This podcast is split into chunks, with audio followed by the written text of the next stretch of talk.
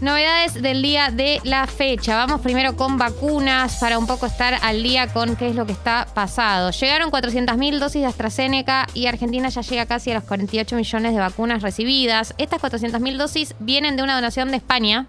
No sé si sabían que España nos donó 400.000 dosis de AstraZeneca Gracias, a través de COVAX, que es el, el organismo que se encarga de la distribución de la, de la redistribución de vacunas para países que por ahí tienen eh, más dificultad para acceder. Em, esta, esta, esta nueva carga que llegó va a ser utilizado para completar los esquemas de vacunación iniciados con la AstraZeneca, más que nada para las personas que llevan más tiempo con la primera dosis y para los mayores de 50 años, o sea, quienes están esperando hace más tiempo y quienes tienen más de 50 años.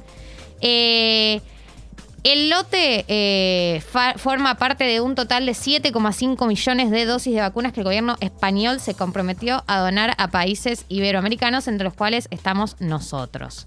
Recordemos que el sábado llegó también un vuelo de casi 800.000 vacunas de Sinopharm, que fue el tercero de los vuelos que tuvieron lugar durante la semana pasada y que trajeron más de 2 millones de vacunas de Sinopharm. Eh, entonces, ya llegamos casi a las 48 millones de vacunas. ¿Cómo estamos eh, con respecto a la vacunación en Argentina? ¿Cómo? Eh, el 58,9% de toda la población tiene al menos una dosis. Y eh, si contamos a mayores de 18 años, el 82% tiene más de una. eh, tiene al menos una dosis. Eh, y eh, bueno, después con respecto a mayores de, de, por ejemplo, mayores de 60 años, el 91,3 tiene la primera dosis. Bueno, principalmente con respecto a la primera dosis estamos bien, estamos en un, en un porcentaje súper alto. Como siempre, eh, seguimos de cerca también qué es lo que pasa con la segunda dosis, que estamos con un 26,39% de la población. Igual está avanzando pero eh, también seguimos de cerca ese número. En otro orden de cosas, en otro orden de cosas, eh, murió eh, el, el caso que había traído la, el, el primer caso de la variante Delta en el país. Estaba internado desde el 29 de julio por neumonía bi- bilateral en un hospital cordobés. Es la primera víctima fatal en Argentina por la variante Delta. Era el caso que no había respetado la cuarentena y provocó un brote en Córdoba capital. El primero, de, o sea, cuando apenas empezamos a hablar de la Delta, Sí, ¿es esto? sí. Bien. Eh, es un hombre, era un hombre de 62 años, eh, de origen boliviano, que se había negado a vacunarse. Eh, y luego de más de tres semanas de internación, eh, se convirtió en la primera víctima fatal por la Delta eh, en Argentina. Recordemos también, además del pésame, que, que- que no, no, digo, no, no es que falleció porque es la Delta, ¿no? Porque po- una, una persona puede fallecer con 62 años, Sí. puede fallecer por otras otras gamas, otras eh, cepas del coronavirus si tenés más de 62 años y no te vacunaste y tenías o alguna condición o, o lo que o, o algunos casos ni siquiera eh, esta es una, una enfermedad que puede llegar a ser mortal entonces Claro, pudo eh, no de haber sido la Delta y pudo haber sido la pudo haber otra. sido Sí. otra cepa y también pudo haber fallecido.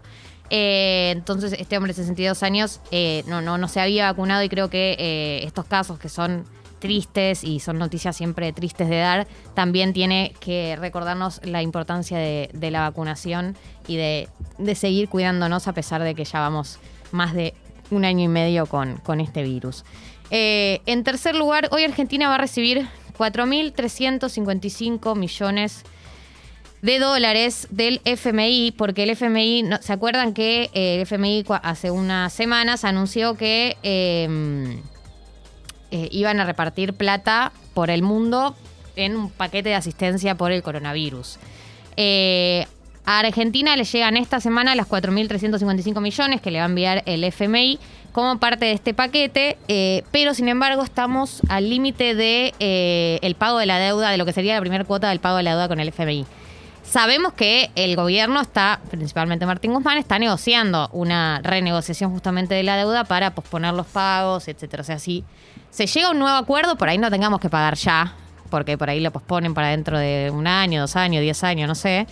Eh, pero en principio todavía estamos como medio al límite eh, y es muy probable que esta plata que llegue del FMI se use para pagar deuda o con el FMI o con otros organismos internacionales. Muy improbable, por lo menos por lo que dicen cerca del gobierno, de que esta plata se use para, no sé, inyectarla en el mercado interno, digamos, no. No, no, no creo que eso suceda y, y tampoco es lo que dan a entender desde el gobierno, así que eh, nada, igual no es menor, ¿no? Porque es esta, No. estas, estas donaciones que hace, que hace el FMI medio sorprendente en medio de la pandemia, te agradecemos. eh, Gracias, por el gesto. No olvidamos lo que sos, pero te agradecemos por el gesto.